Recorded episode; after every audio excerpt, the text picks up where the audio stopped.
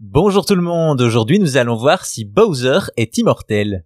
Parmi les personnages de Nintendo, difficile de passer à côté de Bowser, l'ennemi ultime de Mario qui menace sans cesse le royaume champignon. Un ennemi puissant qui, malgré ses défaites, est toujours de retour encore et encore, ce qui pose la question de son immortalité. C'est dans Super Mario Bros. en 1985 que Bowser apparaît pour la première fois. C'est dans ce jeu légendaire que l'on découvre le roi des Koopas qui a envahi le royaume champignon et enlevé la princesse Peach comme ça sera son habitude. Bien entendu, dans ce jeu comme dans les autres, Mario en viendra à bout, sauvant ainsi la princesse et le royaume. Tout ça, malgré la puissance certaine de Bowser, il a une carrure imposante, une carapace pour se protéger et charger, et peut également cracher des flammes. Pourtant, depuis 1985, Bowser revient inlassablement dans la quasi-totalité des jeux Super Mario, obligeant ainsi le plombier à protéger le royaume champignon encore et toujours. Des retours incessants qui posent question sur sa capacité à mourir.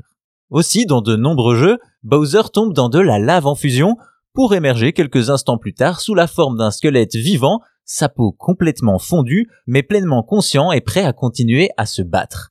Et même une fois sa forme de squelette vaincue, Bowser reviendra tout frais dans l'épisode suivant. De telles capacités laissent supposer un pouvoir de régénération hors norme, voire d'immortalité. Hélas, Nintendo n'a jamais donné d'explication claire à ce sujet, et même sur Bowser lui-même, la firme reste très avare en informations.